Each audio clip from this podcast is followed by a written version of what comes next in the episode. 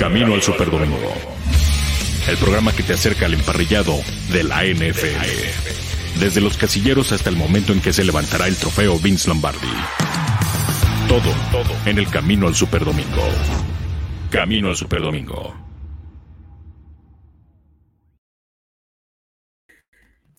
Hola, ¿cómo están? Muy buenas tardes. Bienvenidos a una edición de viernes de Camino al Superdomingo. Ya con lo que sucedió en el Thursday Night en la semana 14 ya de temporada regular de la NFL. Mi nombre es Julián López, eh, Grecia Barrios está en los controles y quiero agradecer a toda la gente que ya se está reportando con nosotros a través de nuestras redes sociales para adentrarnos en lo que son las noticias más frescas de la NFL en este viernes 10 eh, de diciembre del 2021. Así es que primero que nada quiero darle la bienvenida a mis compañeros y amigos que van a estar conmigo en este programa, a Saúl Cano, quien otra vez está con nosotros. ¿Cómo estás, Saúl, mi estimado Philadelphia Eagle? Muy, pero muy buenas tardes. ¿Qué tal, Julián? ¿Qué tal toda la gente de Máximo Avance? Un, placer siempre estar aquí en Camino al Superdomingo. Tenemos, tenemos temas calientitos. Si usted es fan de los Steelers, le recomiendo, bueno, quédese con nosotros, pero bajo su propio riesgo, porque Hoy se van a hablar de muchas calumnias eh, de los Steelers, no solo de esta temporada. Ya, ya veremos los temas, cómo nos van desarrollando, pero si usted le va a los Steelers, hoy la va a pasar un poco mal aquí con nosotros. Ah, bueno, creo que ya llevan acostumbrándose un poquito toda la temporada, a pesar de que ayer todavía tenían eh, marca por arriba de 500. Pero bueno, también darle la bienvenida a nuestro compadre Juan Carlos Sandoval, quien está por aquí, nuestro compañero de Máximo Avance University. Buenas tardes, Juan, ¿cómo estás? ¿Qué tal, Julián, Saúl, toda la gente que ya se conecta bien? Contento de estar aquí en Camino al Super Domingo. Ya también lo decía en el partido de ayer, que parecía que ya estaba totalmente ganado por el equipo de Minnesota. Ahí con un poco de controversia al final, con lo que pasa con Chase Claypool, que ya le dicen eh, Clay Cool por todo lo que hace, por cómo no juega, por cómo lo habían sentado, que celebra, que se enoja con su liniero, lo que dice en conferencia de prensa. Pues ya lo dijeron, tenemos muchos temas el día de hoy, al igual que todos los días con la NFL y aquí Máximo Avance. Sí, efectivamente, mi estimado Charlie. Pues vamos a empezar precisamente con lo que fue la, apertura de la semana 14. Los aceleros de Pittsburgh que en caso de haberlo logrado, porque realmente se quedaron a ocho puntos de mandar ese partido a tiempo extra, pues hubieran tenido la posibilidad de conseguir la segunda remontada más grande en la historia de la NFL, porque Minnesota se llegó a poner 29 a 0 en el tercer cuarto, eh, todavía faltando dos minutos en el, en el tercer cuarto, tenían este marcador. Pero bueno, una serie de errores de parte de Minnesota que realmente esa ha sido la constante para, en este 2021 para los vikingos. Partidos que parecía que simplemente tenían amarrados como contra Arizona, como contra Detroit. En fin, muchas veces que le ha sucedido esto a los vikingos también contra Cincinnati y al final de cuentas se les termina escapando de las manos de las maneras más inverosímiles. Otra vez, eh, fallas de parte del pateador de, de Joseph que bueno, yo no, yo no tengo muchísimas dudas de si va a seguir la próxima temporada, mis estimados brothers. También lo de Mike Zimmer creo que ya tiene las semanas contadas. Me parece muy complicado que pueda seguir el entrenador en jefe de los vikingos de Minnesota, pero vámonos por partes. Primero una, una primera mitad en donde Dalvin Cook simplemente lució imparable. Jamás un corredor en la historia de los vikingos de Minnesota había superado la barrera de las 150 yardas. No se le veía por dónde a los aceleros de Pittsburgh pero definitivamente este fue un partido con dos caras. Primero Minnesota arrasando y posteriormente Pittsburgh, que como ya nos tiene un poco acostumbrados esta temporada con reacciones muy tardías de parte del equipo de Mike Tomlin, mi estimado Saúl. No, sí, eh, era la oportunidad de Pittsburgh de reivindicarse. Tiene un calendario muy complicado y Minnesota parecía un rival no a modo, porque 10 de sus partidos se han definido por una posición, bueno, 11 contando el de anoche, por al menos una posesión. A mí Minnesota se me hace un equipo tan, tan irregular. Eh, yo lo platicaba con, contigo, Julián, antes de, entrar al aire. Para mí Minnesota está a una buena temporada de ser un equipo para la, para la final de conferencia nacional, a un buen año de Kirk Cousins, como aquellos 49ers que en 2011 tuvieron un buen año Alex Smith y hasta dónde llegaron. Yo creo que Minnesota atraviesa por lo mismo. Dalvin Cook es un espectáculo. Eh, la verdad es que siempre tener un corredor de este, de este calibre que te pueda correr los tres downs es, es, muy valioso para, para, un equipo que pues tiene muchas dudas en la posición de coreback, pero que se han casado ya con, con Kirk Cousins y sin duda, en caso de no, no llegar a playoffs, que es como se augura, yo creo que va a haber una limpia considerable en Minnesota, que siento muy apresurado ahorita que lo mencionas, yo no siento que esté tan grave como para que Mike Zimmer esté en la cuerda floja, yo, yo, yo al menos no lo considero de esa manera. Respetable el punto de vista de Saúl, aunque yo sí he escuchado muchísimos rumores, mi estimado Charlie, que ya ponen en el asiento caliente a, Mike Zimmer. Pero lo que mencionábamos, 234 eh, partidos como head coach de los Steelers para Mike Tomlin, jamás le habían corrido más de 100 yardas en los primeros dos cuartos, Charlie. Esta temporada ya van dos veces que esto sucede y las dos veces se han traducido en sendas derrotas. Ya lo hizo Joe Mixon hace un par de semanas en contra de los en el partido divisional en contra de los bengalíes de Cincinnati. Y ayer de nueva cuenta Dalvin Cook. ¿Qué le está pasando a esta defensiva de los aceleros de Pittsburgh que por momentos parece perder su identidad, aunque también en la, en la semana pasada, apenas el domingo pasado, pues se destaparon con una gran actuación capturando a, a, un Lamar Jackson que, bueno, simplemente parece ser que no encuentra solución ante las cargas de las defensivas rivales. Pero, ¿qué, ¿qué fue lo que viste tú en la primera mitad para que los aceleros de Pittsburgh se habían puesto realmente en modo remontada y que parecía que el partido se les escapaba de las manos muy, pero muy rápidamente ayer? Pues mira, es complicado porque a pesar de que la defensiva está mal, siguen liderando la liga en sacks y lo han hecho durante los últimos cuatro o cinco años, hasta por ahí del 2018, que Kansas City los empató, que quedaron los dos como número uno en cuanto a capturas de coreback. Ahora, también, vaya a decir, el trabajo que hizo Minnesota no lo podemos pasar por debajo de la mesa. Lo que hizo Dalvin Cook, simplemente impresionante. Ya lo dijo también Saúl, es un corredor de tres downs. Y yo coincido con él en lo que dice de Mike Zimmer. No creo que sea un head coach que esté en la silla caliente porque están a una pieza, a una buena temporada, en verdad, de Kirk Cousins, de que puedan volver a competir, de que puedan volver a estar ahí peleando playoffs, de que puedan volver a ser un contendiente. Perdieron sí contra Detroit, pero ¿cómo les fue contra Green Bay? Estuvieron bastante bien contra Green Bay, contra el que está en número uno, número dos de la, de la conferencia. Entonces, eso te da a entender la calidad de equipo que es Minnesota. Del otro lado, Pittsburgh, los problemas vienen, ya lo sabemos, desde el coreback, lo vemos lanzar y cuando lanza se cae solito, lo vemos ahí eh, ayer tirando pases que no llegaban, algunos los volaba, también el caso de Chase Claypool, pero es que el equipo de Pittsburgh es un equipo irregular desde el año pasado, desde el invicto del año pasado, desde el juego en contra de Dallas, yo creo que es ahí donde se empezaron a caer, donde te, te dejaba bastantes dudas, porque decías, ¿cómo puede ser que un equipo como Pittsburgh, que venía invicto, casi no le pudiera ganar a un equipo de vaqueros que traía el cuarto coreback.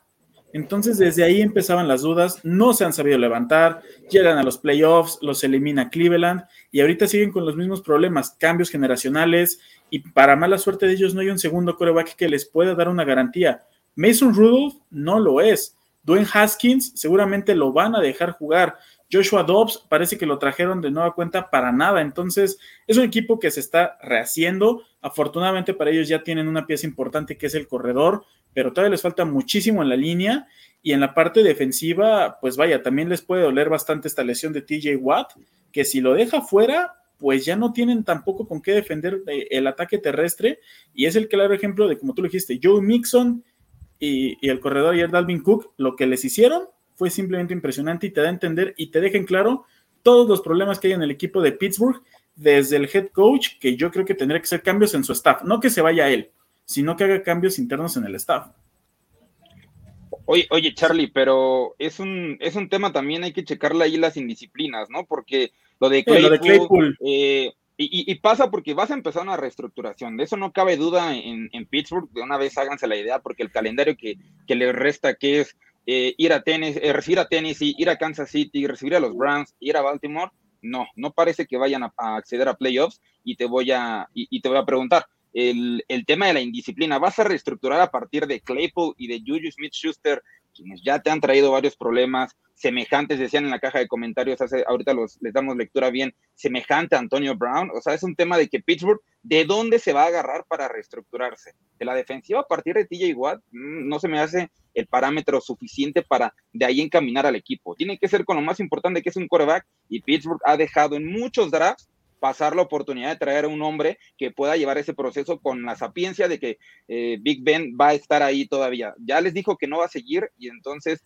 entran los problemas. Mason Rudolph no va a ser el hombre del futuro, Dwayne Haskins tampoco y Dobbs muchísimo menos. Entonces, también la, disciplina y, y, cómo Mike Tomlin afronta este proceso de, reestructuración que si no me equivoco nunca lo ha atravesado, nunca ha comandado un proceso de reestructuración, salvo que me puedan decir lo contrario en los comentarios ustedes compañeros, yo creo que ahí radica principalmente el problema de Pittsburgh. ¿Qué va a pasar en 2022? Ya el 2021 de verdad, con toda la mm, frialdad del mundo, digo, ya olvídense del 2021 acereros, hay que pensar en lo que viene el próximo año, al menos desde mi punto de vista.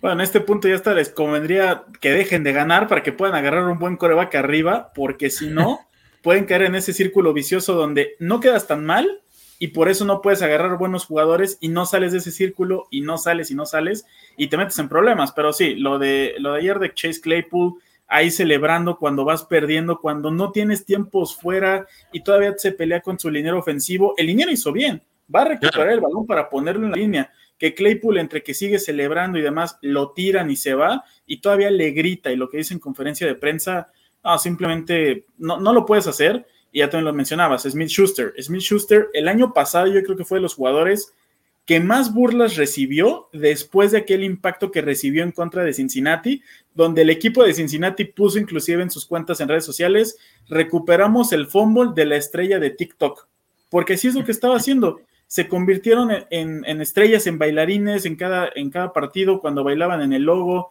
con lo que dice Chase Claypool de que perder nunca he escuchado de ella y le contestan que ahora ya lo sabe bastante bien. Entonces, vaya, es un tema muy, muy complicado. Las indisciplinas en ese equipo de Pittsburgh tienen que parar porque si algo habían estado haciendo en años anteriores era mantenerse en la línea, mantenerse en esa raya de la disciplina y era lo que los llevaba a ganar. Sin disciplina no puedes llegar a ningún lado y menos en una división tan competitiva como lo están competitiva e irregular, porque vemos que Cincinnati de repente te da un juegazo y de repente se cae, que Cleveland sigue ahí en, medio que se tambalea, que Baltimore también está en una de la conferencia y de repente baja, entonces es un tema bueno para ellos porque podrían aprovechar y todavía competir, pero yo también creo que ya, ya es un año en el que Pittsburgh debería de estarse olvidando, darle las gracias, darle una buena despedida al Big Ben y a lo que sigue y a tratar de buscar un buen coreback en el siguiente draft.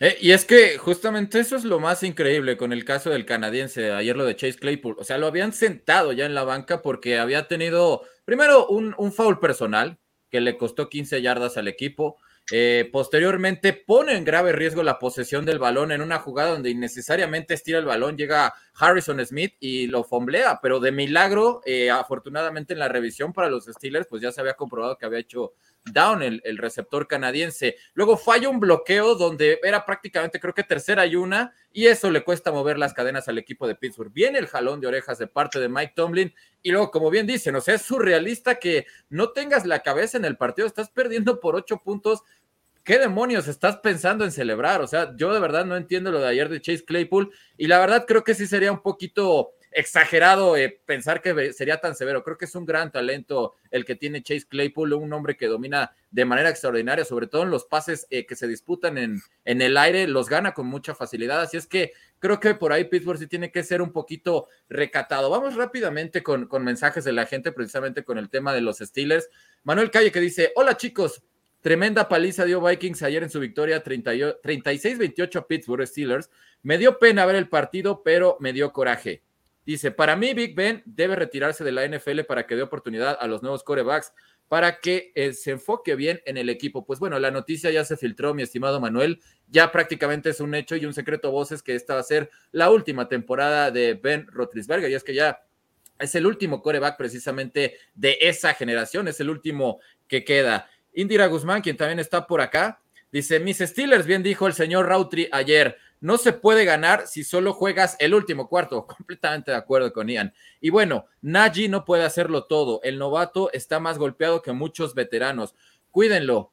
Eh, buenas tardes a todos. También Iván García por acá. Ayer por poquito y los Steelers lograban un gran regreso. Pues hubiera sido solamente el de, el de los Bills en contra de los Petroleros de Houston de Warren Moon, mi estimado Iván que hubiera sido mayor, porque este se hubiera llevado de calle a la falconeada en contra de los Patriots en el Super Bowl de hace solamente unos años. Más gente que está por acá. Eh, soy Steeler, dice Indra Guzmán, y la estoy pasando mal desde que casi pierden con Dallas hace un año casi. En fin, solo queda aguantar. Iván García que dice Claypool, el nuevo Antonio Brown de los Steelers. Yo creo que todavía hay, hay tiempo para que se le compare con, con Antonio Brown. Indira que dice, y Steelers tenía una defensiva genial y ya no. no tenemos coreback, de los tres no hacemos uno y ni modo, como afición debe uno ser honesto. Es obvio que hay quienes de todo a todo y disciplina no es excepción. Y bueno, aquí más gente que ya se está reportando, pero precisamente con el tema que, nos acontece a continuación. Yo rápidamente para cerrar este tema, eh, Charlie y también Saúl, ¿Cómo es posible que un equipo como Minnesota, que va ganando 29-0 en un lapso de cinco minutos, permita cinco anotaciones? O sea, realmente yo, yo no lo entiendo. Contra Baltimore sucedió una situación similar porque eh, al principio Pittsburgh le costó muchísimo de entrarse en el partido, pero otra vez Najee Harris tuvo una extraordinaria segunda mitad, poco a poco. No sé si en esta ocasión fue cansando a la defensiva de, de los vikingos de Minnesota, pero yo no entiendo cómo un partido que está 29-0 de repente en solo cinco minutos que tú vas al refri o que te paras a hacer del baño, ya son tres anotaciones las que consiguieron los Steelers. ¿Quién tiene la culpa de, esta situación? Porque evidentemente hubo una intercepción verdaderamente surrealista de parte de Kirk Cousins, eh, con, me parece que fue, no me recuerdo si fue Hamler o fue Osborne, el que se estaba tropezando y, y aún así Cousins lo busca en un slant. O sea, es increíble que no veas que tu receptor apenas está trastabillando y prácticamente le regalas la intercepción a Kilo Witherspoon, que el día de ayer tuvo dos. Una de ellas eh, no tanta culpa de Kirk Cousins, porque ahí sí fue Justin Jefferson el que terminó rebotando el ovoide. Pero ¿qué, qué pasa con esta defensiva de los vikingos de Minnesota que en tan poco tiempo parece que se desploma? Es, un tema de manejo de juego. Eh, una de las personas más señaladas por eso precisamente es Kyle Shanahan por tener un pésimo manejo eh, de las ventajas y, esto le está costando a, Minnesota como, bueno, rara vez se han visto 29 puntos a favor en un partido. Eh, parece que no hay un script para eso, ¿sabes? No, yo creo que ningún coach, a, ver si hay alguien en los comentarios nos puede decir, ¿sabes qué? Cuando ganes 29-0, pues el libreto te dice corre el balón y se acabó, ¿no? Pero también hay que considerar que Dalvin Cook este, viene regresando de lesión, que puedes tomar este partido para darle confianza a Kirk Cousins, muchos factores que, que, que desenvuelven la decisión de Mike Zimmer de seguir buscando como extender la, la ventaja cuando solamente había que manejar el reloj. Ahí sí e, es, parte de un equipo que se ve que no ha estado en estas circunstancias en toda la temporada. Te repetía ya 11 juegos que se deciden por al menos una posesión, pues Minnesota no, no tiene ese, ese chip en, en, la cabeza de decir, vamos a darle más mesura a, este partido, ¿no? Ahí es lo que, lo que yo al menos alcancé a ver. ¿Tú cómo viste la, reacción de parte de los vikingos, sobre todo defensivamente hablando, Charlie? Porque realmente se cayeron a pesar de las 200 yardas de Dalvin Cook. Eh, si no viene esa jugada de parte de Chase Claypool en donde pierde segundos, porque realmente el último pase donde casi esa anotación de parte de Pat Fryermuth fue uno de los envíos más precisos que yo le recuerdo a Rotlisberger en mucho tiempo, porque prácticamente lo puso entre tres jugadores. Y si no viene esa doble colisión entre Harrison Smith y el otro linebacker, pues prácticamente estaríamos hablando de que los Steelers hubieran tenido la oportunidad de mandar este partido a tiempo extra y otro papelón que se le hubiera venido encima a Minnesota, Charlie. Mira, en este juego yo creo que pasó lo que vimos el sábado en el Alabama Auburn, cuando Tank Bixby se sale del campo y les deja 40 segundos a los de Alabama y regresan. Entonces, y era lo que decían los narradores en ese partido te comentaban que, por ejemplo, si quedaban 50 segundos, te decían ahorita deberían quedar 10 y Auburn estaría ganando prácticamente el juego. Eso pasó aquí con Claypool. Esos 3, 4 segundos que se tardó eran una jugada más. Si bien nada te asegura que hubiera sido touchdown o lo que quieras, tenías una jugada más. Podías haberlo intentado. Ahora, del lado de, de Minnesota, pues es lo mismo que vimos en contra de Detroit. Falla de tacleos, dejaban muchísimo espacio y les daban chance de que se pudieran salir del campo. Lo vimos ayer con la recepción de Deontay Johnson, me parece. Alcanza a agarrar el balón, falla el tacleo Patrick Peterson y se sale del campo. Y es por eso que tienen la última jugada con este pase incompleto de Pat Fryermuth. Si no, si, hubiera, si, si Patrick Peterson no hubiera podido taclear, no se estuviera hablando ni de esa mega jugada de Harrison Smith, donde llega y le pega el balón. Ahora, el otro punto importante es no está la figura más importante en la línea defensiva para Minnesota desde hace unas semanas en Everson Griffin. Después de lo que pasó en su casa, que, no quiere salir por su salud mental y demás, que se entiende totalmente, pues no tienes con qué presionar a los otros corebacks si no está él, porque sabemos que es un jugador que impone. Y Kendricks, si bien es un buen linebacker que sabe blitzear, pues no lo puedes mandar todo el tiempo. Y lo vimos ayer en ese último drive. Najee Harris estuvo conteniendo bastante, bastante bien los blitzes. Si no tienes con qué presionar y tu perímetro da muchísimo espacio al grado de que puedan recibir el balón y todavía salirse del campo, estás totalmente perdido. Afortunadamente para ellos, Pittsburgh tiene ahí a Chase Claypool, porque si no les pasa lo que les pasó en contra de Detroit. Regresaron y Detroit les sacó el juego en este partido que era ayer el, el Baba le podemos decir, los dos equipos que no le pudieron ganar a Detroit, y ahí se enfrentaron y al final de cuentas se lo llevó Minnesota. Sí, fíjate que e, efectivamente, ¿eh? mucha gente que se le olvida que estos son los dos que no pudieron con este equipo de los Lions, pero bueno, ahí está. Eh, y yo creo que si Joseph hubiera acertado, sobre todo el punto extra y el gol de campo al principio, Minnesota no se hubiera terminado metiendo en semejante cantidad de problemas. Pero bueno, ahí están estos Vikings. Y, y con lo de Everson Griffin, Charlie, sí lo reconozco, es un jugadorazo y difícilmente va a regresar a la NFL después de que se declaró bipolar luego de tantos años de haberlo ocultado, pero yo creo que Daniel Hunter todavía es un en estos momentos, como estaba la temporada, sí fue una baja mucho más sensible la que sufrieron ante los vaqueros de Dallas. Pero bueno, eh, rápidamente con una trágica noticia que sacudió a todos de manera muy sorpresiva la noche de ayer, pues bueno, de Marius Thomas, el segundo mejor receptor en toda la historia de los Broncos de Denver, sobre todo en yardas recibidas, pues falleció la noche del jueves pasado. Eh, los primeros reportes indican que se pudo haber tratado de una convulsión mientras el jugador se estaba dando una ducha,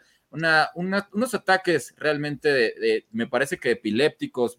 El chiste es que son convulsiones que ya estaba padeciendo desde hace un año.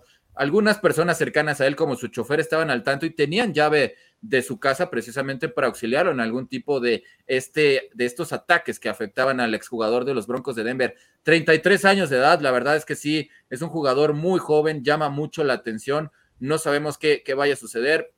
Denver ya anunció que evidentemente lo van a homenajear en ese partido ante los Leones de Detroit, pero definitivamente uno de los mejores jugadores que hemos visto en los Broncos de Denver en los últimos años. Peyton Manning, eh, no sé si fue por la noticia, pero ya eh, salió a decir que lo considera un jugador del Salón de la Fama, de, ese calibre, lo de, de, Marius Thomas, que tuvo más de 60 recepciones de anotación, pero bueno, una noticia muy trágica, mi estimado Charlie, y definitivamente una de las piezas claves para que esos Broncos de Denver del 2013 fueran la máquina de hacer puntos más grande en toda la historia de la NFL. Sí, hablamos de un jugador con 63 touchdowns en su carrera en la NFL lamentablemente, digo lamentablemente porque el jugador que llega a los Jets termina mal y así fue como le pasó a Demarius Thomas sus últimas temporadas ahí en los Jets, no pudo terminar de brillar como lo había hecho en el equipo de Denver. Pues sí, este, estos problemas que ya lo mencionaste, ¿no? También lo de Griffin, la bipolaridad, aquí el problema de Demarius Thomas, de, las, de los ataques que sufría, pues creo que es un tema que de nueva cuenta va a poner eh, en problemas a la NFL, como lo que salió, vaya, creo que todos alguna vez hemos visto esa película de Concussion, creo que es un tema que se va a volver a poner de moda porque es una realidad. Muchos podemos pensar que ciertas posiciones están más protegidas que otras y la realidad es que a final de cuentas pues todas terminan afectándose. Y aquí el caso de Marius Thomas, digo, creo que, que puede volver a abrir esa, esa herida, ese tema que para nada le gusta a los aficionados al fútbol americano y mucho menos a la liga más poderosa del mundo como lo es la NFL, la que más dinero genera pero aquí el caso de Marius Thomas, vaya, una, una pérdida muy dolorosa yo desde ayer cuando empecé a, leer, porque primero salió como un rumor de sí, no, qué pasó, está bien, no, y ya de repente salieron los tweets de no, pues me confirmaron que efectivamente de Marius Thomas falleció. Pues sí, una pérdida muy, muy dolorosa para todo el mundo del deporte. 33 años, jugador, ya lo dijiste, pieza clave, pieza fundamental para ese Super Bowl 50. El tema del, del Salón de la Fama, Mira, si Calvin Johnson logró entrar sin ganar nada, ah, no puedes utilizar el mismo parámetro porque Calvin Johnson era muchísimo más dominante de lo que fue de Marius Thomas. Tiene el nivel, pero para un salón de la fama no creo que esté. La realidad es que no creo que tenga tanta, tanta presencia en el salón de la fama. La realidad es que no, sí fue pieza importante para el Super Bowl, pero si lo comparamos con otro que no ganó nada, como lo fue Calvin Johnson, yo creo que ni así. Yo creo que no, no tiene las cartas para entrar al Salón de la Fama. ¿Qué recuerdos tienes de, de, Thomas, mi estimado Saúl? Y evidentemente ya lo decía Charlie, aunque creo que yo no, no fue tan pieza clave en esa victoria en contra de Carolina, porque ya le tocó una temporada en donde Peyton Manning claramente estaba en declive, luego de la paliza sufrida ante los halcones marinos de Seattle, luego vino una eliminación ante los Indianapolis Colts de Andrew Locke en el juego divisional, pero sin lugar a dudas es un jugador atléticamente extraordinario, porque más de 1.90, la combinación de velocidad, habilidad, eh, resorte, o sea, e, era un prodigio realmente atlético y una de las eh, cuerpos de receptores más letales el que formó en los Broncos de Denver, sobre todo con Emmanuel Sanders y con este jugador que también jugó en los Jets de Nueva York, que se me fue su nombre, que anda, que está casado con una cantante de música country, ¿lo recuerdan? Eric, Eric, Decker. Eric, Decker, gracias, Saúl. Se me estaba yendo el nombre. Pero ¿con qué recuerdo te quedas de Demarius Thomas? Que evidentemente todos recuerdan la famosa jugada de Tim Tebow con la que eliminaron a, a Pittsburgh en un juego de comodín, mi estimado Saúl. Es precisamente por eso que yo les decía a los aficionados de Pittsburgh que evitaran eh, prestar mucha atención a lo que vamos a decir. Sí, esa dolorosa eh, eliminación de los Steelers a manos de Tim Tebow con un pase, justo como todo el mundo lo pronosticó seguramente, 80 yardas y el Steve Arm que le da esa ventaja de Marius Thomas. Eh, lo de Peyton Manning, tratando de remontarlo a, lo que estaban ahorita platicando, compañeros, pues sí, de Marius Thomas para mí que es muy respetable todo, pero es un producto de haber tenido a Peyton Manning en, en este en su, equipo, ¿sabes? Es un hombre, ya, ni, ya no en su apogeo, porque ya no llega Manning como un coreback estelar a, Denver, pero previo a, a, la llegada de Peyton Manning a Denver, solo tenía dos temporadas pues, bastante mediocres, por así decirlo, batallando bastante para afianzarse en una ofensiva. Evidentemente, cuando tienes a Tim Tebow lanzándote, no vas a tener los mejores números. Pero una vez que se va Peyton Manning, solo tiene una temporada de mil yardas y es el año siguiente con esta dinámica de Trevor Simeon y, si no me equivoco, no, ya no estaba Brock Osweiler, pero eh, de Marius Thomas, eh, cuatro Pro Bowls, eh, el Super Bowl, el Super Bowl te da mucho, mucho para este tema del Salón de la Fama, pero yo creo que de Marius Thomas lamentablemente eh, solamente se va a quedar en, Ring of Honor para, para, los Broncos de Denver. Ya buscarle Salón de la Fama, yo creo que primero debería, entrar su compañero Wes Welker, que también ahí tuvo ese tridente y que también mencionabas, estuvo Julius Thomas también en, ese, en esa ofensiva que tenía de todo, que hacía ver bien a Noshon Moreno eh, como corredor en un equipo de NFL, pero y, Monty Ball, Monty Ball era el otro que claro. por ahí, CJ Anderson, o sea, Denver no necesitaba de un corredor de tres downs como, como lo mencionamos con Dalvin, con Dalvin Cook, con ese cuerpo de receptores que tú.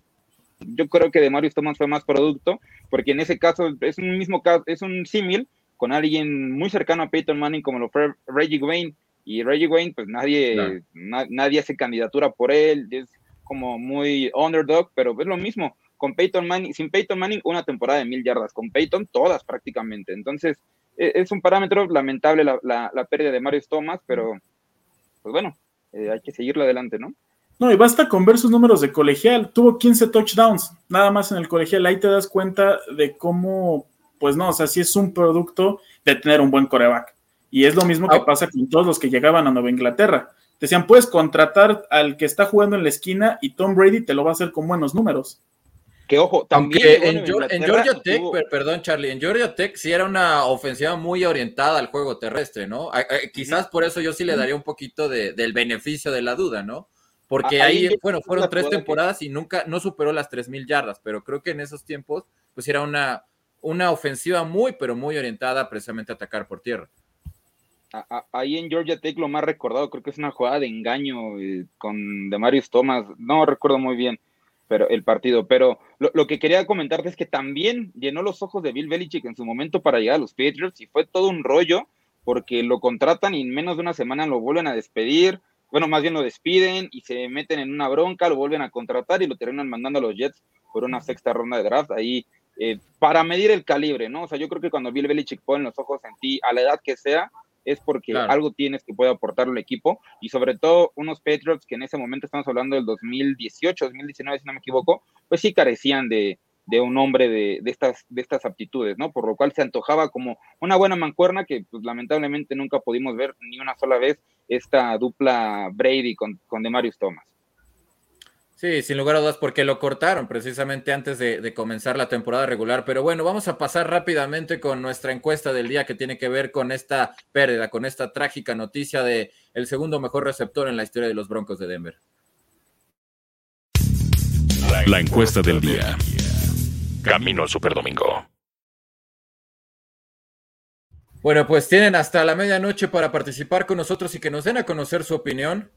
Dice así, ¿tiene credenciales de Marius Thomas para ser un jugador del Salón de la Fama? La primera opción que nos dice sí, se lo merece. La segunda opción que dice cuatro Pro Bowls no son suficientes. Y la tercera opción que dice Peyton Manning exageró, algo que ya nos comentaba también Indira Guzmán, también en los mensajes, que evidentemente, pues el dolor y, la pérdida por la que está pasando Peyton Manning, quien comentó que apenas el martes estaba comentando audibles y jugadas con, con Demarius Thomas, pues evidentemente sí le afectó, porque fue un jugador que además convivió muchísimo con sus hijos, un caso ejemplar donde inclusive Barack Obama le concedió el perdón a su mamá para salir de prisión y que pudiera salir a, observar, a brillar, a, ver a Demarius Thomas y alzarse como campeón de la NFL en esa victoria con Carolina. ¿Con cuál te quedas, mi estimado Charlie, de estas opciones? Ah, yo me quedo con la B. Los cuatro Pro, Bowls no son suficientes. Y ya lo mencioné, ¿no? es, un, es un receptor, y coincido con lo que decía Saúl, es un receptor que es producto de Peyton Manning. Y, lo que dije, ¿no? También compararlos y quisiéramos con un receptor que no ganó nada en cuestión de campeonatos como lo fue Calvin Johnson. Aún así, Calvin Johnson se ve superior a lo que hizo de Marius Thomas. Entonces, no, no creo que, que tenga las cartas para estar en el Salón de la Fama. Tú, mi estimado Saúl, ¿cuál de las opciones te gusta o no te gusta ninguna? También se vale. No, yo, yo creo que Peyton es que es, es un punto medio. Yo no, yo, yo creo que exagera, pero los números no están muy alejados son 731 recepciones de Calvin Johnson por 724, o sea, son, son siete de diferencia. Y el promedio por cada una, porque hay que considerar que Calvin Johnson se va a tope y que Demarius Thomas sí tiene dos temporadas al final que no le producen nada para sus números, son promedio de 15.9 yardas por recepción para, para Johnson y 13.5 para Demarius Thomas. Solo hay 20 touchdowns de diferencia, los cuales pues, es prácticamente dos o hasta tres temporadas para un receptor de, de, estas, de, esta, de este nivel, ¿no? Yo creo que sí, Peyton Manning exagera, pero si alguien por ahí entre el, entre el comité que, que elige a los miembros de la Fama quiere hacer la lucha por Demarius Thomas, sí, sí es viable, no en estos dos, tres años, va a ser un hombre que ingresaría dentro de unos 15, 20, ahí como buscando un hueco, pero pues sí, esperemos que, la, noticia es lamentable, pero esperemos que no mueva además para los criterios, porque sabemos que hay un sinfín de jugadores que con méritos no han podido entrar a Canton y, pues, no, no me gustaría pensar que esto se está orillando nada más al tema de que Demarius Thomas ya falleció. Esto pues se trata de méritos en el terreno de juego y, no más. Claro. Sí, sin lugar a dudas, aunque creo que en el caso de Megatron, se hay que darle más mérito por los mariscales de campo con los que ah, jugó, ¿no? O sea, la vida en Detroit no es fácil, sobre todo siendo receptor abierto. Pero bueno, rápidamente con mensajes de la gente, Indira Guzmán, en caso de Marius, tal vez Manning exageró, pero fue un momento emotivo, hincarse en la jugada y darle el balón para su mamá. Lo especial del deporte son estos momentos exagerados que lo hace humano, haciendo referencia precisamente a un partido en donde Manning le entrega la, la bola del juego precisamente al egresado de Georgia Tech. Manuel Calle dice, sí me da pena que murió, es una tristeza grande, que descanse en paz. Yo recuerdo cuando jugó con los Broncos antes del retiro de Peyton Manning. Mis condolencias a los miembros de los Broncos de Denver. Iván García dice, una tristeza lo que vivió desde niño con el arresto de su abuela, su abuela que está creo que con cadena perpetua, y de su mamá, y aún así tuvo la fuerza de llegar hasta donde llegó. Que en paz descanse. Y dice también Indira Guzmán, y declaración de Manning con respecto al Salón de la Fama, pues sí, fue el momento al estar Peyton afectado por la nota de alguien tan joven. Dejen los recuerdos con los estilos, por favor, nos pide Indira Guzmán. Lo vamos a dejar, te lo prometemos, mi estimada. Ya era el último. Arturo Lozada, quien también está por acá, creo que con la publicidad que genere Manning, lo harán entrar al Salón de la Fama. Pues de que ahorita Peyton Manning, eh, yo creo que es el jugador más mediático de toda la NFL con estas exitosísimas transiciones de Monday Night con, con, su hermano, mi estimado Arturo. Tienes toda la razón del mundo. Así es que vamos a ver en qué termina esta historia con Demarius Thomas, porque evidentemente hay jugadores que también es polémico, sus números, pero creo que las épocas también tienen mucho que ver, porque él tiene, por ejemplo, mejores números en yardas aéreas que Fred Biletnikov, pero no vamos a comparar lo que le tocó a Fred Biletnikov en los 70s con cómo cambiaron las reglas en la época que brilló de Marius Thomas. Pero bueno, vamos a pasar con otra nota del día que tiene que ver con los empacadores de Green Bay. Eh, se dio a conocer la noticia de que Randall Cobb, este hombre por el cual Aaron Rodgers pues hizo un pequeño berrinche para que regresara al equipo y el equipo terminó pagando una selección de sexta ronda a los Tejanos de Houston, pues sufre una lesión muscular que va a requerir, bueno, que ya requirió de cirugía. Hay esperanzas para que Randall Cobb pueda regresar para los partidos de postemporada. Y es un hombre importantísimo, mi estimado Charlie, porque recordarás cuando Green Bay le arrebató a, Arizona el título de ser el último invicto de la temporada, pues no estaba ninguno de los receptores titulares, no estaba Lazar, no estaba MBS, no estaba tampoco Davante Adams y tuvo que ser Randall Cobb el que cargó con el juego aéreo, así es que puede ser una noticia muy dura para los empacadores de Green Bay que sean fuertes, pero ahora con esta baja y sobre todo si no regresa, pues va a ser un golpe muy duro para el cuerpo de receptores. sobre todo que el tipo de receptor que es, o sea, es ese receptor seguro que cualquier balón que le lances sabes que puede estar ahí y que te va a ganar yardas después de la recepción. Es lo que hizo bien en todos sus años en Green, en Green Bay, es lo que hizo bien cuando estuvo en Dallas y fue, bueno, en Houston es igual que los Jets, si vas a Houston actualmente no vas a hacer nada de tu carrera y qué bueno que lo hayan regresado a Green Bay porque esto lo revive, porque la verdad es que es un muy buen receptor, por algo lo seleccionaron, si bien no en la primera ronda, sí en la segunda, y para salir en las primeras tres es porque eres un talento innato, eres uno de los mejores jugadores de la misión, y Randall Cobb lo demostró así desde novato. Ahora en la temporada, si bien vuelvo, no ha tenido los números más espectaculares, apenas 375 yardas, 5 touchdowns, pues sí es este receptor, como les decía, seguro, este receptor que le vas a lanzar y te va a ganar las yardas hasta por su tamaño, por donde lo quieras ver, se me hace mucho del estilo de lo que veíamos con Cole Beasley en Dallas y que ahora lo veíamos también en Buffalo. Este receptor ahí seguro que te hace las rutas seguras, te nota touchdowns y te puede sacar los partidos, como ya lo dijiste, tal y como pasó en contra de, de Arizona. Entonces sí es una baja muy dura porque si te vuelves a quedar sin receptores, no vas a tener a ese hombre seguro, ese hombre que por algo Aaron Rodgers buscó y que hizo el berrinche, como tú lo mencionabas. De todos los berrinches que hizo en el off-season, este fue uno de los que más válidos estaban, porque era un arma que necesitaban y que pues ahora lamentablemente pierden hasta los playoffs. Sí, un golpe durísimo, mi estimado Saúl, porque además hay que recordar que ya perdieron a, Robert Tonjan, también los Packers, es un golpe muy considerable porque era el ala cerrada eh, más importante en este equipo de los empacadores de Green Bay. Y en otras noticias también, Saúl, eh, ya se anunció que Aaron Rodgers por fin regresó a entrenar luego de esa fractura en el dedo pulgar que sostiene. ¿Cómo ves esto de, Aaron Rodgers? Porque además el tipo ya salió a decir que sostiene lo que le dijo a los Osos de Chicago, eh, de que I still own you, o sea, me pertenecen, que es la traducción al español, que lo sostiene. Y evidentemente Green Bay va contra Chicago, nosotros de Chicago que unos años, unos cinco o seis años atrás, pues ya han lesionado al señor Rogers y lo han lesionado de gravedad. Así es que vamos a ver si esta declaración, que bueno, fue parte de, las emociones, del carrusel de emociones al final del partido, pues no termina motivando a los otros de Chicago y por ahí le dejan un recuerdito extra a Rogers, ¿no?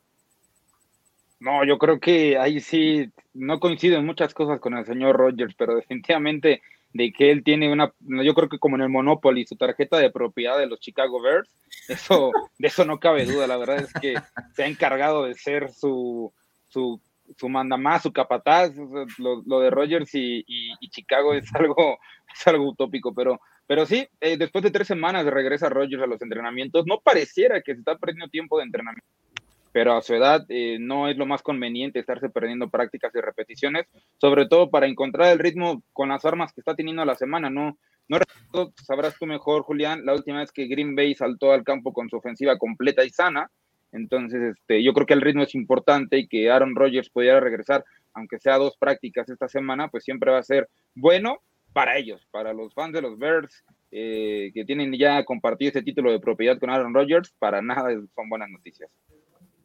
Sin lugar a dudas, así es que bueno, hay pendientes de la situación con unos empacadores de Green Bay que todavía están peleando por el mejor sembrado de la conferencia nacional. Más noticias de este día, hay rumores, Charlie, que vinculan al coordinador ofensivo de los Patriotas de Nueva Inglaterra, Josh McDaniels, para ocupar la vacante que actualmente tiene Matt Nagy con los Osos de Chicago. Eh, bueno, sabemos ahí lo de lo que tiene Chicago con un mariscal de campo novato que parece ser que es el elegido. Yo creo que le caería como anillo al dedo que llegara un hombre con el talento y la sabiduría que posee Josh McDaniels, pero bueno, falta que él quiera y, que se quiera echar eh, encima un problema de un equipo que ofensivamente, pues bueno, ese ha sido su principal problema, no solo de esta temporada, sino ya de muchas décadas atrás, Charlie.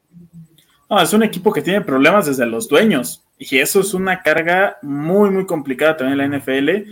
Y como lo dijiste, esperar qué hace Josh McDaniels, porque no hay que olvidar lo que hizo hace unos años con Indianapolis. Ya estaba ahí firmado, ya estaba para presentar y a la mera hora no se fue. El que se terminó yendo fue Matt Patricia en su momento con Detroit y Josh McDaniels se quedó en Nueva Inglaterra. Pero sí creo que lo mejor que le podría pasar en este momento a la carrera de Justin Fields, si es que de verdad es el quarterback de futuro en la ciudad de los vientos, es que se vaya Josh McDaniels con él. Es un gran coach, es un coach joven, que eh, creo que eso ayuda bastante, que tengas un coach joven con tu coreback te puede ayudar porque los dos pueden ir creciendo poco a poco. McDaniels ya tiene la experiencia como coordinador ofensivo y de los mejores que hay en la liga y en toda la nación. Ahora la cosa es ver cómo se va a adaptar como head coach y tampoco es sencillo. Lo vimos con Cliff Kingsbury. ¿Por qué lo llevan de Texas Tech? Porque puede tener un proyecto nuevo, un proyecto innovador ahí con Kyler Murray. Se tardó un año, empezaron muy, muy mal y ahorita en dónde están. Y creo que es a lo que podría apostar Chicago con Josh McDaniels si es que llega.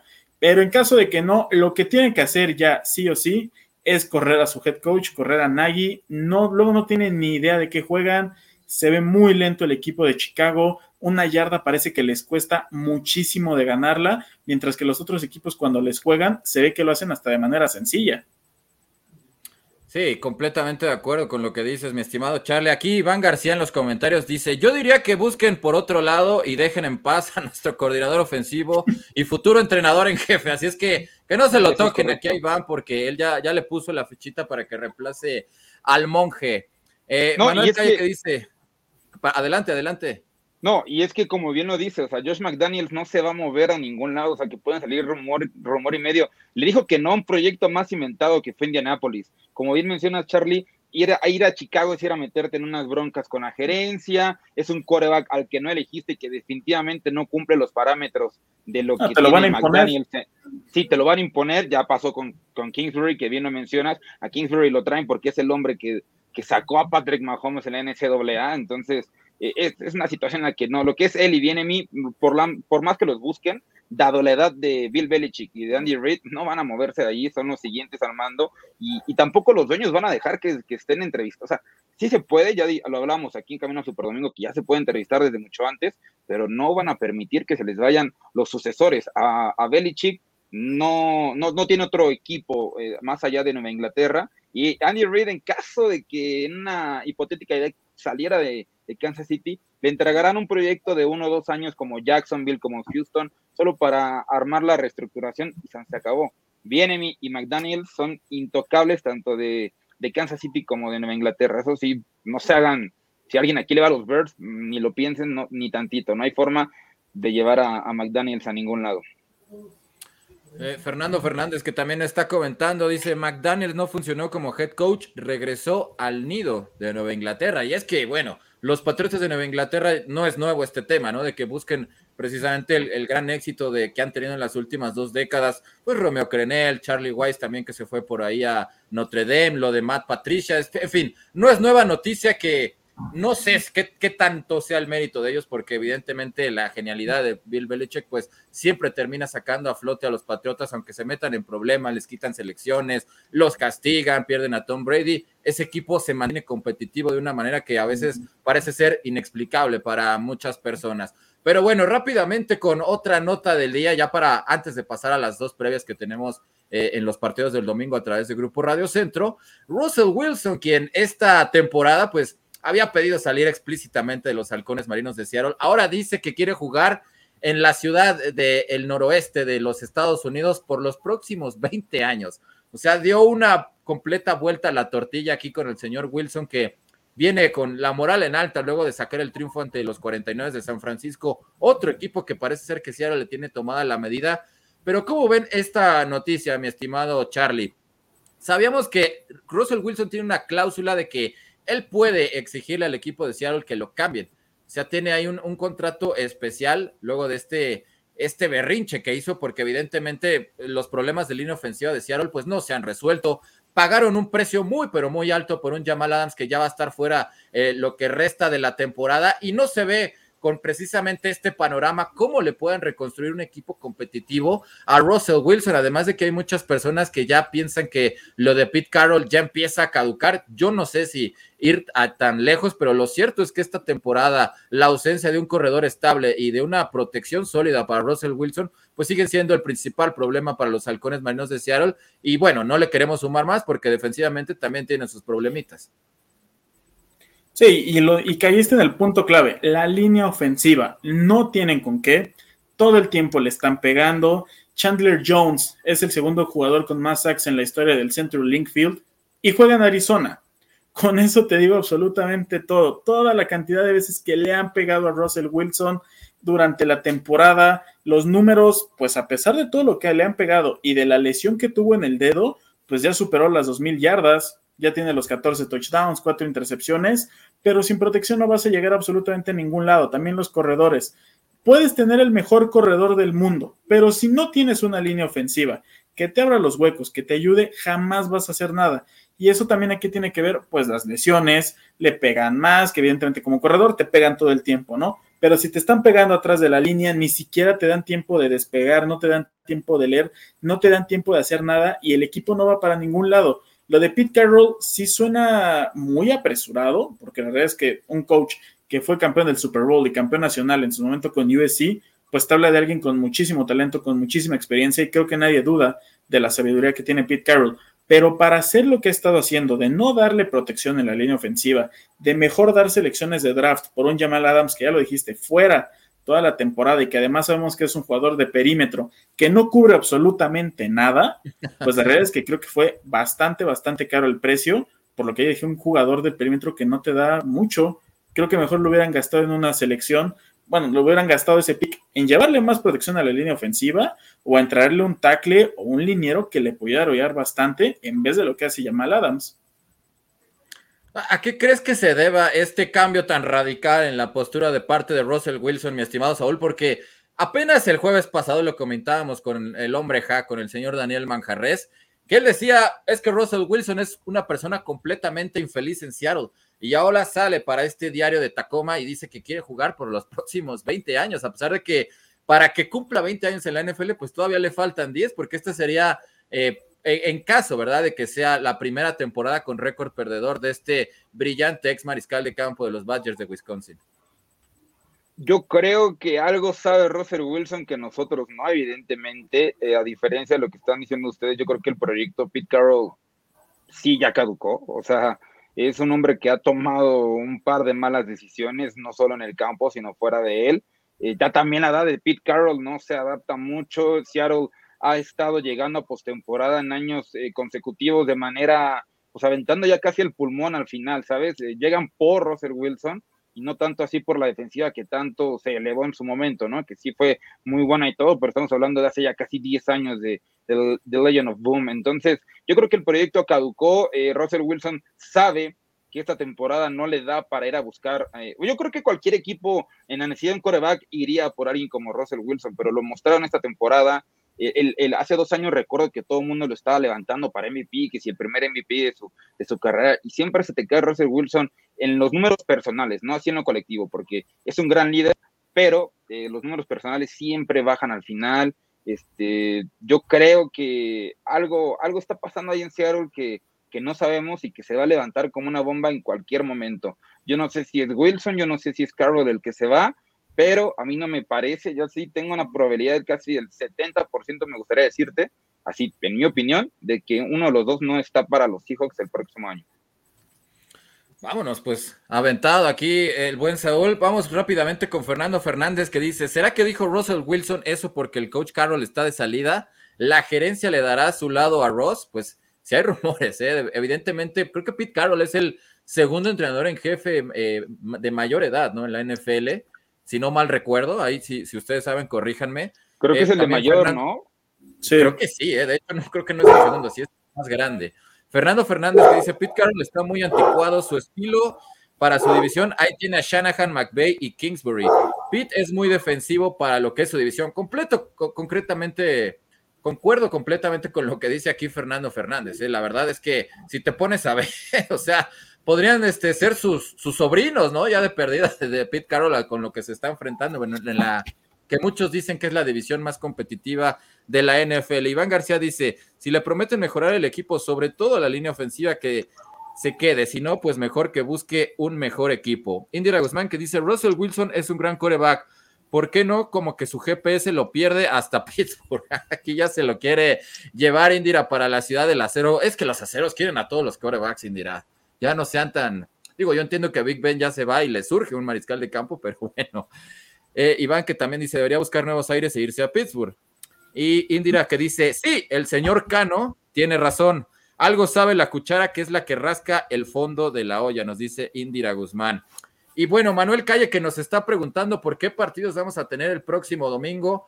Pues el próximo domingo a través del 1030 de AM 107.3 de HD2 en la octava Sports, vamos a tener el partido de los Vaqueros de Dallas en contra de un Washington Football Team, mi estimado Charlie, que le sigue metiendo presión. Tyler Heineke, que cada vez se ha visto mejor respecto a los que nos presentó a principio de la temporada, y un equipo del Washington Football Team que, a pesar de que ya perdieron a Chase Young, el hombre más importante en la línea defensiva, por fin esta defensiva está retomando al nivel que se esperaba a principio de año. Y bueno, Mike McCarthy, mi estimado Charlie, por ahí se atrevió a decir que no, no sé si la garantizó como una especie de ahí de Joe Namath en contra de los Colts, pero mm. sí dijo que prácticamente era muy probable que los Cowboys salieran avantes de este choque divisional, que es el primero que se van a jugar en contra del equipo de la capital estadounidense. Hay problemas ahí, me parece, con Tony Pollard, Charlie. No se sabe si va a jugar este partido y además sabemos que Ezequiel no está pasando por su mejor partido, además de que en contra de Nueva Orleans, si bien recuperaron a los hombres más importantes en la ofensiva,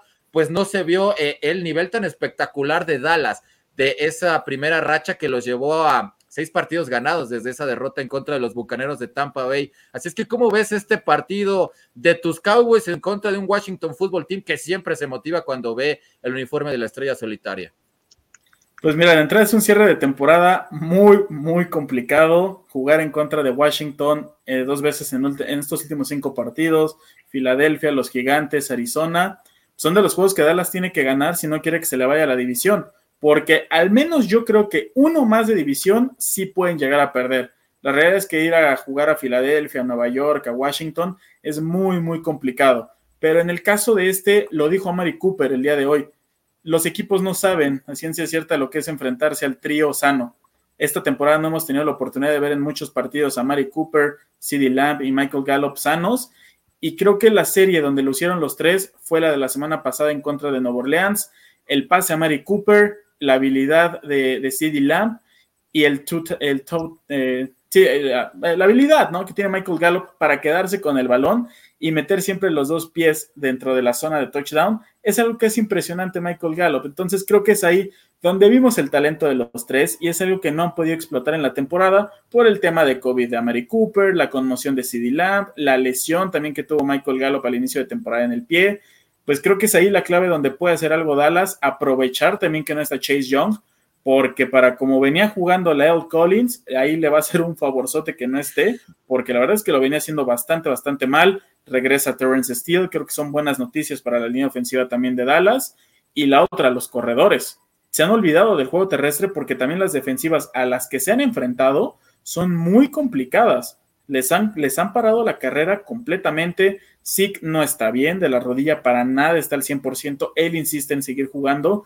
Y si Tony Pollard no se recupera de esa lesión que tenía en la fascia plantar, me parece que es después de esa carrera de 58 yardas en contra de Nueva Orleans, va a ser un juego muy complicado en el que el equipo de Nueva Orleans, de, de Washington, perdón, se va a tener que echar para atrás porque no va a haber de otra. Dallas tampoco cuenta todavía con Blake Jarwin.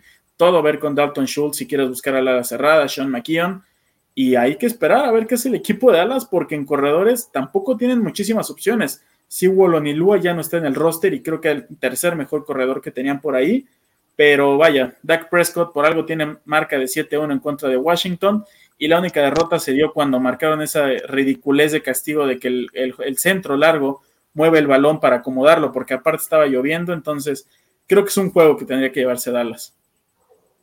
Sí, y, creo, Saúl, que como bien dice Charlie, siempre va a ser interesante, ¿no? Esta ofensiva de los vaqueros de Dallas, que llegó a ser la más explosiva en puntos este año dentro de la NFL, pero sobre todo cuando Taylor Heineke esté al control de la ofensiva, si le va a alcanzar realmente para retar pues al hombre que tiene más intercepciones esta temporada, ya con nueve, lo de Trevon Diggs, eh, esa gran dupla que tiene con Terry McLaurin y un Antonio Gibson que se ha visto bien a lo largo de todo el año y que regresa también, evidente, Randy Gregory, que se suma además a lo de, de Marcus Lawrence, como dice Charlie Saúl. No, Trevor Dix no es ninguna amenaza para, para es un hombre que, que no, no, se caracteriza por ser muy arriesgado en el pase. Eh, de, de, aquel lado, aunque es uno de los targets más buscados en toda la NFL, Trevor Dix, no por nada tantas intercepciones.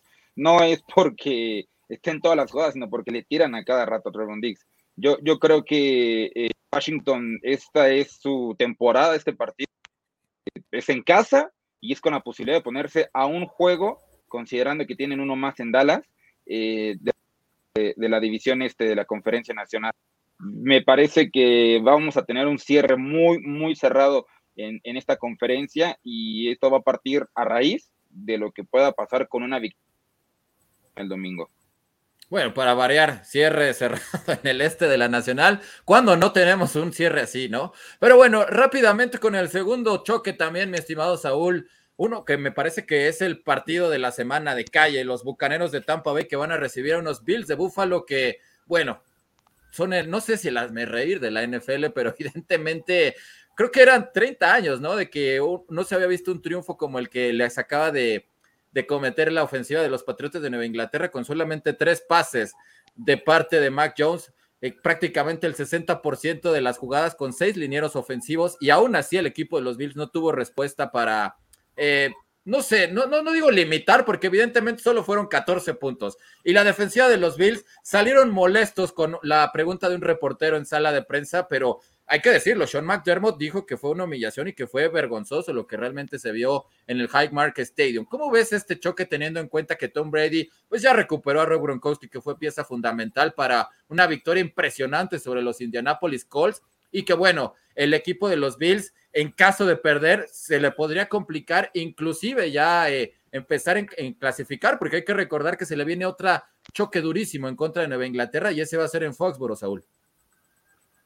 32 victorias son las que tiene Tom Brady, Tom Brady en contra de Buffalo. Es la mejor marca desde que se le registra los juegos al coreback titular en 1950. No hay un hombre que, hablando de los títulos de propiedad del Monopoly, bueno, si Aaron Rodgers tiene la cartita de los Bears, definitivamente Tom Brady tiene la de los Bills y se la llevó consigo a, a Tampa Bay. Si no me equivoco, son solamente dos las veces que Brady ha perdido, o una creo nada más que Brady ha perdido como local ya sea con los, eh, bueno, obviamente con los Patriots y la rivalidad que tuvieron en el este de la conferencia americana en contra de Buffalo. No hay, no hay manera alguna de que estos Bills puedan hacerle frente a un equipo que, ya lo decía Brady eh, al final de la semana pasada, no hemos mostrado aún nuestro mejor fútbol americano. Entonces, imagínate eh, estos, este arsenal que tiene, ya, ya dices bien, Rob Gronkowski está de regreso, Brady que les ha tomado la medida, aunque bien destaca las cualidades que tiene ahora el equipo de Buffalo, muy diferente a lo que le tocó verse en toda su rivalidad, con años muy, muy, muy grises en la, organización de Buffalo. Yo no, no creo que Buffalo, después de, del golpe anímico que fue perder de esa manera contra los Patriots, puedan, puedan ir a Tampa Bay a sacarle una victoria a Tom Brady. ¿Qué le ha pasado a este equipo de los Bills, Charlie, para que solamente tengan marca de uno ganado y cuatro perdidos en contra de equipos que tienen récord ganador esta temporada? Sabemos que hasta hace poco de que se los arrebataron los Patriotas de Nueva Inglaterra, estábamos hablando de la, de la mejor defensiva de toda la NFL en cuanto a puntos permitidos, pero Creo que con lo que se ha visto en contra de equipos como los Titans, los Colts y ahora los Patriotas, la llave ya está puesto ahí. La clave para detener a esta defensiva de Sean McDermott es correrle el balón y a pesar de que Leonard Fournette pues no le han dado muchos acarreos esta temporada, en este partido se podrán incrementar de manera muy considerable. Ah, el equipo de Buffalo ha quedado de ver muchísimo esta temporada. Creo que muchos los daban e inclusive yo me atreví a decir en algún momento que para mí Buffalo era el favorito junto a, los Chiefs a llegar al Super Bowl por parte de la conferencia americana, tal vez por ahí Baltimore, pues es un equipo que se ha caído completamente y yo creo que tiene mucho que ver, vaya, Yo creo que Josh Allen ya está llegando a pensar en qué va a hacer con su contrato, porque se les viene el contrato y para lo que ha hecho en Buffalo van a tener que dar muchísimo dinero para que se quede ahí. La otra cosa es, tienes a los receptores todavía. ¿Cuánto se tardó Stephon Dix en poder alcanzar a Trayvon Dix en touchdowns? Ha tenido una temporada también muy baja para lo que estamos acostumbrados de él. Y Josh Allen también los números de verdad son, son bajos sobre todo en los touchdowns está bien, 26 touchdowns, pero las intercepciones, tener 10 ya, es algo que no te puedes permitir, lo que le pasó también con Nueva Inglaterra. Si es un marcador que no deberían de haberse permitido, lo de Mac Jones es solamente haber lanzado tres pases, pero estás en casa, si bien tanto en Foxboro como en, en Buffalo llega a nevar, evidentemente es más extremo ahí en Buffalo, pues tú estás en casa, tienes la ventaja, sabes a qué te enfrentas, pudiste haber entrenado ahí toda la semana y a final de cuentas van y te ganan en casa. El equipo de fútbol, ya lo dije, queda de ver muchísimo esta temporada, tienen muchísimas cosas que mejorar y diste en el punto, la defensiva es la que más ha quedado de ver y lo que comentaban desde el año pasado, se, ocuparon perfectamente la ofensiva, le dieron las armas a Josh Allen, le dieron protección, le dieron todo. Y a la defensiva, ¿qué tienen? A la defensiva, ¿qué han hecho para reforzar y para ser un equipo contendiente esta temporada? Sabíamos que iba a ser su punto débil y lo sigue siendo. Y ahora en contra de los Patriotas, pues si no tienes esa defensiva que no han hecho, que no han armado, no van a tener con qué parar a Tom Brady y a los Bucaneros. Tienen a Rob Gronkowski, sabemos que cuando está de regreso y está sano, es el mejor a la cerrada de la liga. Sin lugar a dudas, pues ahí está la invitación para esta doble cartelera el próximo domingo a través del 1030 de AM 107.3 de HD2 en la octava Sports. Primero a mediodía Dallas contra Washington y en punto de las 3.25 los Bills de Buffalo en contra de los Bucaneros de Tampa Bay. Pues rápidamente compañeros que se nos acaba el tiempo. ¿Qué pasó como un, un día como hoy? Pero de 1939 con nuestros amigos de Panini, los Green Bay Packers de Curly Lambeau registraron la primer blanqueada en un campeonato de la NFL al derrotar 27-0 a los New York Giants de Steve Owen, los Green Bay Packers en donde todavía estaba Don Hudson, este legendario receptor abierto. Y los cumpleaños de este día, Matt Forte, que está cumpliendo 35 años, uno de los mejores corredores que ha tenido los Usos de Chicago en los últimos años. Eddie Jackson, este hombre de que está cumpliendo 27 años de edad también de los Osos de Chicago. Y Joe Burrow, uno de los mariscales de campo más jóvenes y con futuro más prometedor de los bengalíes de Cincinnati, 24 años está cumpliendo el día de hoy. Pues muchísimas gracias compañeros por haber estado con nosotros. Gracias Saúl por haber estado por acá el viernes y mañana mucha suerte. Vas a estar otra vez en Ciudad Universitaria en un partido de scrimmage. Es correcto, un partido entre grupos eh, eh, que enfrentará a los Pumas de Ciudad Universitaria contra el TEC de Monterrey, Campus Estado de México. Ahí nos podrán acompañar eh, a través de Máximo Avance, ya se la saben, a Casa del Fútbol Americano en México. Y bueno, muchas gracias por la invitación una vez más a Camino al Super Domingo. Gracias Charlie, gracias gente y gracias a ti Julián por la invitación. No, al contrario, esta es tu casa, mi estimado Saúl, un placer tenerte por acá. Muchísimas gracias Charlie, qué bueno que estuviste por acá y que te prestaron un poquito allá los de Máximo Avance University. Como ya acabamos la temporada, nada más nos queda mañana el Army Navy, ya, ya andamos un poco más sueltos. Ah, pero como siempre, un gusto estar aquí en Camino del Super Domingo. Espero poder estar ya más, la escuela y todo, como ahorita ya estoy. Va a salir de vacaciones, las tareas se han complicado bastante, pero siempre un gusto estar aquí. A Saúl, a ti, Julián, a toda la gente que se conecta, que nos manda los comentarios. No dejen de ver Máximo Avance, no dejen de ver todos los partidos, porque mañana sábado, desde hoy, desde ahorita ya a las 7, todas las transmisiones con el equipo de Borregos de Monterrey y el día de mañana toda la cartelera que hay en parte de ONEFA, no lo dejen de ver. Ya para finalizar, nos manda Indira Guzmán las efemérides de un día como hoy, pero de 1860. Wyoming es el primer estado en dar voto femenino. En 1948 se aprueba la Declaración Universal de Derechos Humanos. Y en 2007, Led Zeppelin se reúne por homenaje a Ahmed. Bueno, en ese concierto la reventa llegó hasta el millón de dólares. Muchas gracias, mi estimada Indira Guzmán, y a todas las personas que estuvieron escribiendo y participando con nosotros en este chat. Nosotros nos vemos el próximo lunes en punto de las seis de la tarde para repasar la mayor parte de los partidos de la semana 14 de la NFL y la previa del Monday Night. Muchas gracias a todos, a Grecia Barrios en la producción. Mi nombre es Julián López. Nosotros nos vemos y nos escuchamos. Hasta la próxima. Esto fue Camino al Superdomingo, el programa que te acerca al emparrillado de la NFL. Camino al Superdomingo.